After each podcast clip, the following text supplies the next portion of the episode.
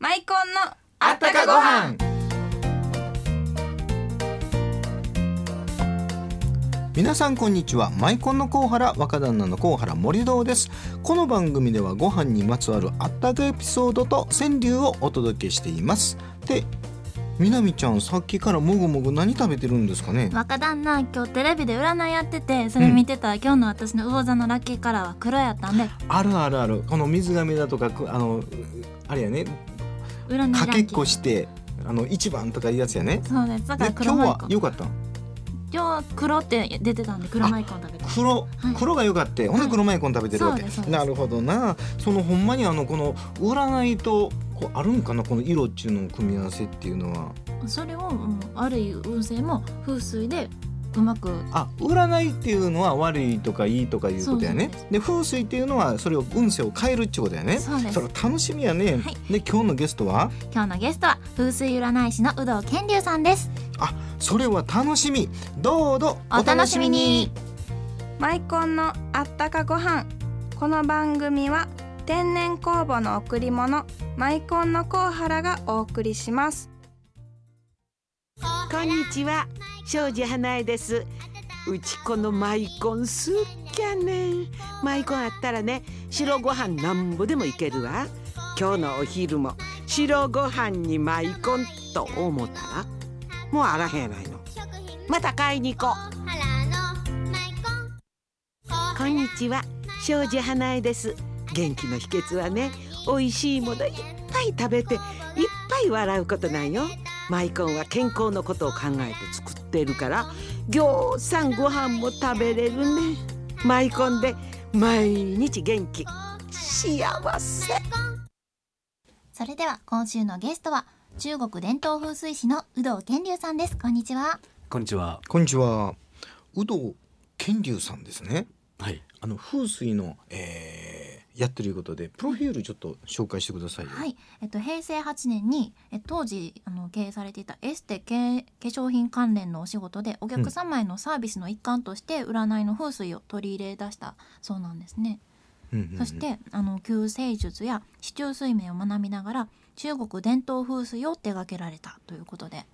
中国の伝統風水ですか。はい、そうですね。はあ、はあはあ、中国の伝統風水たら要はあのありますよねその山があって川があって、はいねえー川は龍が走ってるんでしたっけえーよくご存知ですね。ね、はい清流ですよね。そうですね。ははいい、はい、それは指針っていうのがありまして。はい、はい。まあ、清流は東の神さんと言われてまして。清流龍は東の神様えーそうですね。で、で西川は白虎ですね。白虎。はい。で、南が朱雀で北が玄武というふうな四方向の神さんがありますね。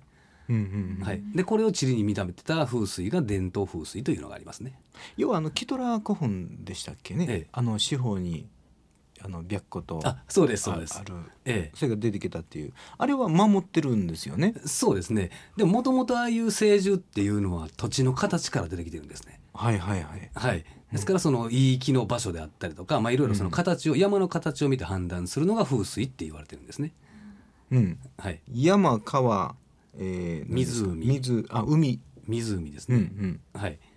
何か建物を建てる時の,、うんあの基準にしてるんですかね。そうですね。それはもしかしてあれですかその家の中のトイレの方角とか、はいお風呂の方角なんかにも関係あるんだそ,、まあそのっから来てるんですかねそうですね。もともとはそういう大きなところから始まってまして、だんだうんんこう小さく規模になっていて、最終家の中であったりとか、オフィスであったりとかいうふうになっていきますね。で有働さんが主にその風水で占い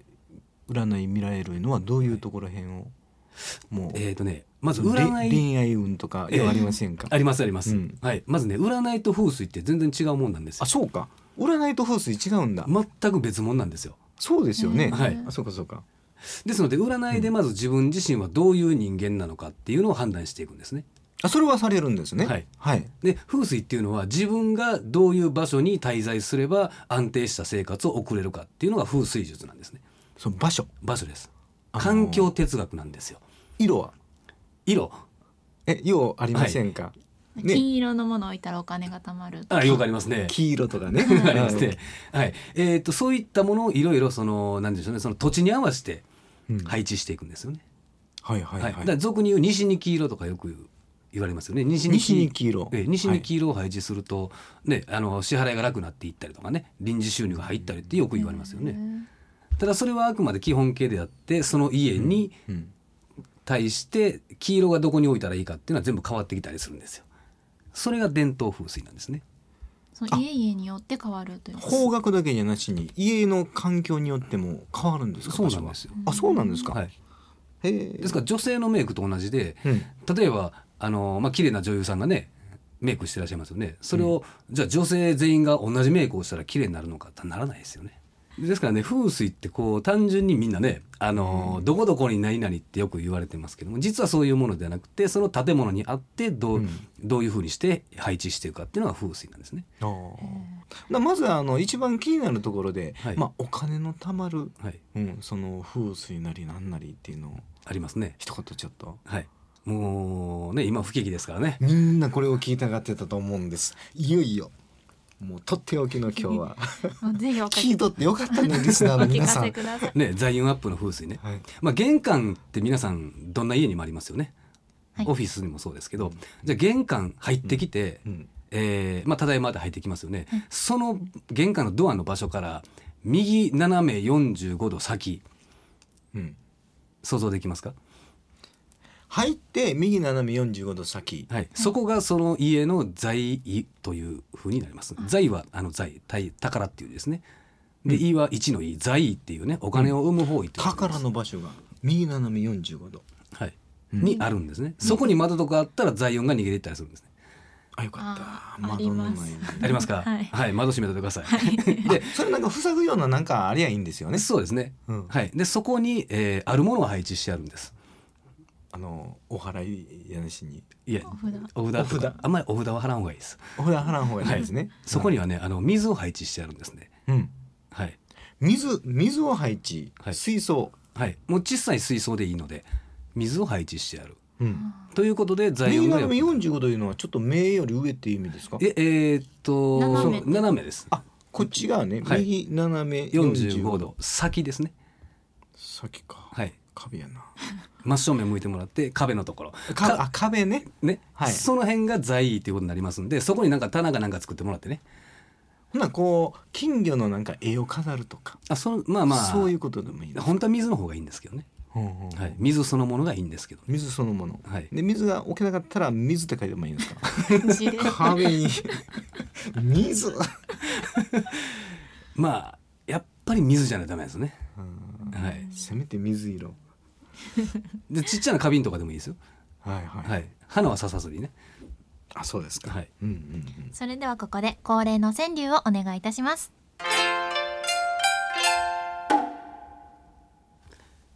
炊きたての湯気の向こうに笑顔あり有働健流ありがとうございまあすりがとうございます。これでもあのーいろいろ風水で見てあげたりねこの占いなんかでもその人の人生がもう自分にこう迫ってくるようなはいね感じですよねもう頼りきってるみ たいなもうなんとか助けてくださいっていう場面があると思うんですあけれりどますねはいねもうそういう、あの緊張したようなこともたびたびあるとは思うんですけれどそうですねねやはり相談される方っていうのはそれなりにうんいろんな思いがありますんで、うん、はい炊きたての湯気の向こうにって言ったらはい、どういうイメージですか、これやっぱり風水の観点からいきましたらねキッチンって、うん、あのー金運にすごいかかってくる場所なんですあそうなんですか、はいうんはい、なので、えーキッチンがきっちりとその人がね、か気づいてるであったりとか、うん整理されてるっていう家はやっぱりお金の流れが良くなったりします。キッチンが綺麗はい、片付いてるそうですもう冷蔵庫の中とか、そうですね、は、はいっていうのでやはりキッチンでの笑顔って大事かなっていう、湯気の向こうの笑顔が大事ということですねそうですね、うんはいあそれがキッチンなんだそうですね、キッチンの笑顔でお金が貯まるということですねなるほどはい、それでは今後の活動予定をえお願いします。はいえー9月9日ですね、はいえーハービスホールで、えートークショーを行うんですね。はい、でその中にマジックショーであったりとか、えーキッズダンスとかいろんなその演目がありますんで,、うんはい、でその中でトークショーで僕がちょっと風水の話をするんですけれども、えースペシャルゲストで杉本彩さんをお招きしてますんで、はい、美容と風水の深い関係を、杉本彩さんのはい、風水もうまあお金持ってそうですけどねお金も集まるようなそういうなんか持ってるもんによってどんなん持ってるのかなまあアクセサリーとかねはい。みんなそういうのやっぱ決めてらっしゃるんですかね、まああると思いますよ。うんうんはい。その辺のところをねじっくりこう聞きたいところですよねそうですね。 9はい月、えー9日9日はい。えー日曜日です梅ね。そ田でうですすねね。梅田のハービスホールですね。あそうですかそれは楽しみですねはい、問い合わせの電話番号はい、お問い合わせは株式会社クレアーレゼロ六の六三六四六六ゼロゼロゼロ六六三六四六六ゼロゼロまでお願いします。ぜひあの来週も風水の続きのお話聞かせていただきたいぜです。ひこのあよろしくお願イいしベますントのお話をね、はいちょっと聞きたいなと思うんですよまたよろしくお願いいたしますあこおちら願こいしそますよろしくお願いします。それでは今週のゲストは中国伝統風水師の有働健龍さんでした。ありがとうございました。ありがとうございましたあり。がとうございますたっちゃん南のマイコン劇場みなみちゃん、わらしべ長者っていう童話知ってるもちろん一本のわらしべがどんどんいろんなものと交換して立派な馬になったり、最終的に大金持ちになるやつでしょほな、やってみようか。ショートコントわらしべ長者昔々、一人の若者がマイコンを持っていました。そこに一人の殿様が馬に乗ってやってきました。この馬をやるからマイコンをくれんか。嫌じゃでは、わしの城と百万石の土地を与えるからマイコンを譲ってはくれんか。嫌じゃわらわはマイコンが食べたいのじゃでは、四代目将軍の座はそなたに。嫌じゃ話進まへんやないかい。たっちゃんの南でしたまた来週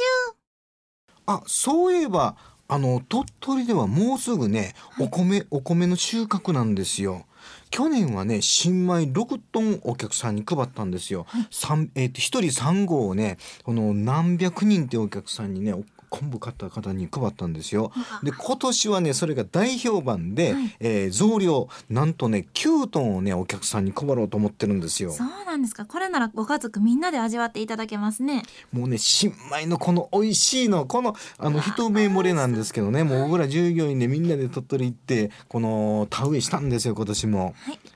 もうすぐ敬老の日ですし新米持って行っておばあちゃん家で一緒にマイコン食べに行こうかな、そうそうそうそうあの持って行ってあげて、はいもうね新米とこのマイコン食べた時のこの美味しいこともうあの新米っていうのはみずみずしいからね、なんといってももちもちもうマイコンと食べたら最高なんですよもうめちゃくちゃうまいですよぜひマイコン買いに行って新米もらってくださいねさて過去の放送内容をまとめたこの番組のラジオ新聞が天王寺駅地下マイコンストリームと大阪市内9店舗のマイコンのお店各店に設置していますまた南が毎週更新する番組スタッフブログでは番組の裏話に加え新商品やお店の情報を掲載していますのでご覧くださいね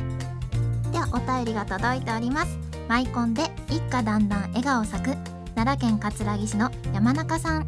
他2名がマイコン当たりましたよよかったですね確かにマイコンで笑顔になりますよねこの方たちもはいはい、番組では皆さんのご飯にまつわるあったかエピソードや川柳を募集しています毎週3名様に白ご飯に合う塩昆布風発酵食品マイコンが当たります宛先です郵便番号552-8501ラジオ大阪マイコンのあったかご飯の係まで皆さんも川柳お寄せくださいねそれではまた来週マイコンのあったかご飯この番組は天然酵母の贈り物マイコンのコウハラがお送りしました。